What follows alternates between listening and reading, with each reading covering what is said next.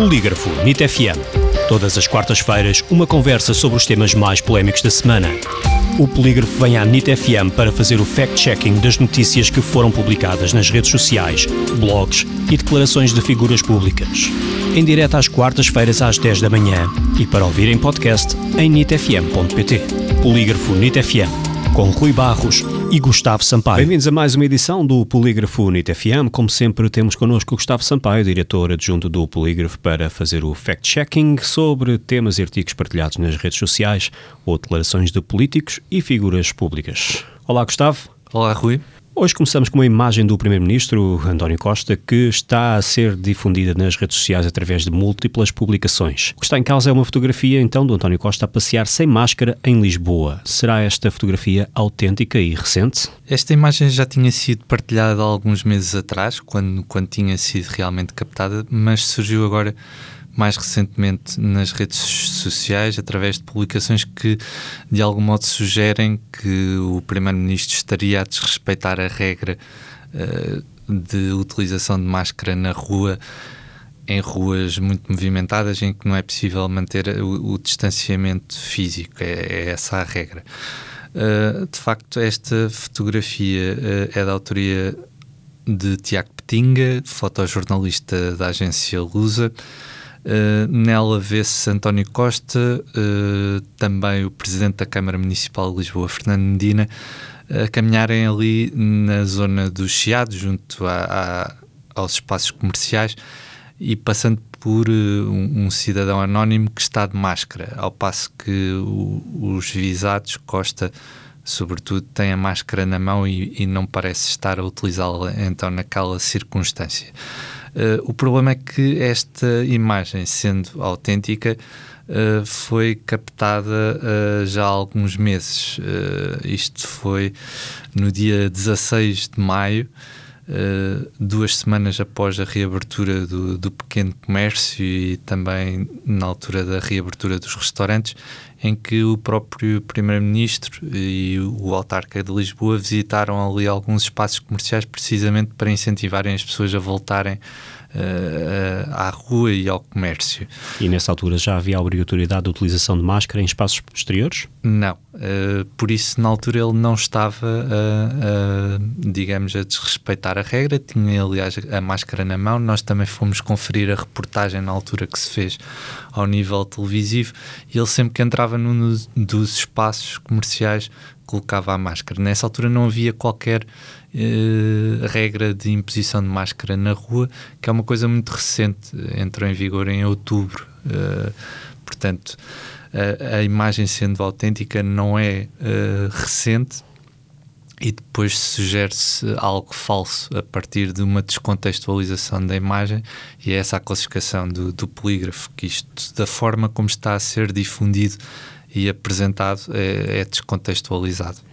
Muito bem. Em publicação uh, disseminada no Facebook, alega-se que Bill Gates, fundador da Microsoft, depois de ter adivinhado que iria surgir um vírus exatamente igual ao novo coronavírus, terá também previsto quais seriam a data e o laboratório da primeira vacina para a Covid-19. Será isto verdade ou falso? Isto são, é um dos temas mais recorrentes ao longo da pandemia, são este, este tipo de publicações e artigos e textos uh, visando o o Bill Gates, fundador da Microsoft, empresário e atualmente filantropo uh, norte-americano.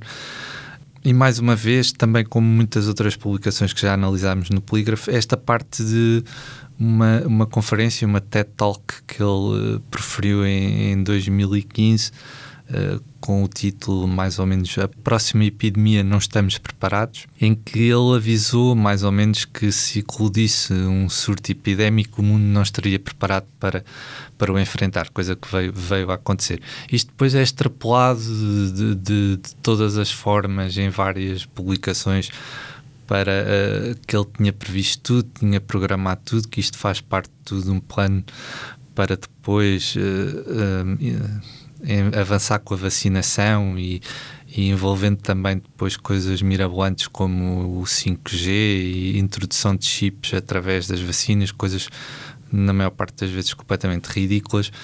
E nesta publicação em específico Uh, de facto, diz-se que ele terá previsto ainda mais especificamente uh, a data e, e o laboratório uh, que iria conseguir produzir a primeira vacina para a Covid-19. Uh, nós fomos tentar perceber de onde é que isto vinha, porque depois este tipo de rumores e, e uhum. teorias da conspiração têm sempre uma base uh, factual que depois é, é distorcida. E de facto, isto é de uma entrevista que ele deu a 15 de setembro à, à NBC, uma estação de televisão americana, em que admitiu na altura que teria dificuldade em acreditar que alguma, alguma vacina, das muitas que estavam em preparação, fosse aprovada nos, nos, Estados Unidos antes do final de outubro. E nessa mesma entrevista assegurou que em dezembro ou janeiro, pelo menos dois ou três laboratórios pediriam a aprovação. Afirmam também que temos estudos de fase 3 em andamento. A única vacina que, se tudo der certo, poderia solicitar a licença de uso no final de outubro seria a Pfizer. Portanto, ele, a partir dos dados que tinha na altura e sabendo dos processos de licenciamento de vacinas e, e do, do avanço dos ensaios clínicos, eh, previu mais ou menos que aquela vacina da Pfizer poderia ser a, a, a primeira a conseguir uh, pedir a licença e previu também mais ou menos o período em que isso iria acontecer. Mas isto não tem, digamos, aquela dimensão que depois se colocou ali de grande previsão uh, há vários anos de, de que a vacina estaria pronta naquele dia e por aquela empresa. Até porque não é verdade, há, há pelo menos três vacinas de três empresas diferentes uh, já em, em, processo de licenciamento pelo mundo inteiro e também não, não previu mais ou menos a data, apontou para um mês em que seria possível avançar com o licenciamento. Portanto, esta publicação classificamos como falsa. Ainda sobre o Bill Gates, está a ser partilhada nas redes sociais uma lista de correlações na qual se indica que o laboratório biológico de Wuhan pertence à companhia farmacêutica britânica Glaxo, que por sua vez seria dono da Pfizer. Entre outras alegações, afirma-se então que Bill Gates é o principal acionista da Pfizer e o maior financiador da OMS. Será isto verdade ou falso? Esta é uma publicação viral que foi partilhada mesmo por milhares de pessoas uh, ao longo de, dos últimos dias e semanas, uh, através de várias línguas, inclusive é traduzido para português, e com uma série de ligações, supostas ligações entre o laboratório chinês de Wuhan, onde muitas das teorias da conspiração dizem que terá surgido uh, ou sido criado até o, o, o novo coronavírus dizem que é propriedade da Glaxo, depois uh, dizem que a Glaxo é dona da Pfizer e depois isto vai dar à fundação Open Society do George Soros e, e, e, ao próprio Bill Gates e à Microsoft e, e todo, todos esses personagens recorrentes das teorias da conspiração nas redes sociais. Nós fizemos uma verificação uh, bastante extensa sobre todas estas ligações, destacando talvez só, uh, desde logo a primeira, que é o Instituto de Virologia de Wuhan de facto não pertence uh, à, à GSK, portanto à Glaxo, uh, mas à Academia Chinesa de Ciências, que por sua vez é, um, é uma entidade estatal do, do, governo chinês. Portanto, logo a partir daí, todo, todo outro encadeamento não, não faz sentido nenhum uh, e classificamos isto como falso, sendo uma publicação que está mesmo muito disseminada nas redes sociais, mesmo milhares de partilhas desta, desta mensagem que não tem qualquer fundamento. Logo ali na, na, primeira, na primeira alegação. E sobre a Glaxo ser a dona da Pfizer? O grupo uh, Pfizer é controlado maioritariamente pelo Vanguard Group, que possui cerca de 7% das ações e de acordo com a CNN Business, a Glaxo não está entre os acionistas da, da farmacêutica. A única relação entre as duas empresas foi uma joint venture criada em dezembro de 2018 que visou o comércio de produtos uh, relacionados com vitaminas, minerais, suplementos e saúde oral. Portanto, também não há aqui uma relação uh, digamos, eh, estável entre a Glaxo e a Pfizer, não é dona, teve, teve apenas ali uma, uma pequena parte de, de negócio em que partilhou capital no, num projeto ou numa uhum. empresa. Por isso, mais uma também não, mais não um faz sentido. nesta, nesta publicação.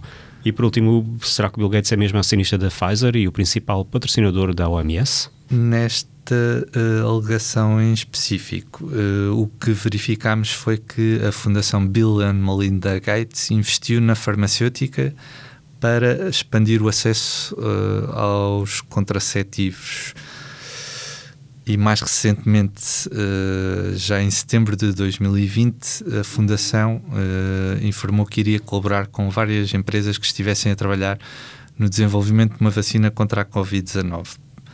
No entanto, uh, nem a Fundação de, do casal Gates, nem os próprios Bill and Melinda Gates figuram entre os principais acionistas da Pfizer. Portanto, também não tem digamos, fundamento essa, essa alegação, embora haja aquelas colaborações e, e, financiamentos, mas não é uma posição acionista. Quanto à OMS, não é o maior financiador da entidade, ao contrário do que, do que também se dizia na publicação, que era o principal patrocinador, não é o maior, embora seja uh, um, um um dos, digamos, eh, financiadores eh, da OMS. Tem aqui algum, alguns valores que, que doa à OMS, mas o principal financiador da OMS neste momento é o governo federal da Alemanha, que é responsável por mais de 12% eh, das contribuições para a OMS. Então, neste artigo, praticamente um bingo de de alegações falsas. Tudo falso, sim. Passamos para o nosso último tema de hoje, que basicamente é sobre uma fotografia do Santuário de Fátima coberto de neve. Será esta fotografia atual? Também é uma publicação que foi muito difundida nas redes sociais nos últimos dias, em que se vê, digamos, o, o Santuário de Fátima, a zona do Santuário de Fátima coberto uh, de neve. Fomos então pesquisar esta, esta notícia e encontramos-la numa publicação eh, de 2016, numa publicação ligada à localidade de Orem, e explica-se uh, nessa publicação que uh, a imagem é, foi captada não em 2016, mas em 2006. Na altura serviu para ilustrar um, um texto a dizer que poderia voltar a nevar 10 anos depois uh, no Santuário uh, de Fátima. Portanto, não é recente, uh, não é deste ano e tem sido utilizada várias vezes fora de contexto nas redes sociais. não é a primeira vez que está a ser difundido, mas concluímos então que é autêntica, já de uma situação de há mais de 15 anos ou há cerca de 14 anos, captada em janeiro de 2006, na realidade, e portanto classificámos como, como falso ou descontextualizado nesse sentido. Gustavo, obrigado pela tua presença. Voltamos para a semana então com mais fact-checking sobre notícias. Obrigado, até breve. Então até para a semana.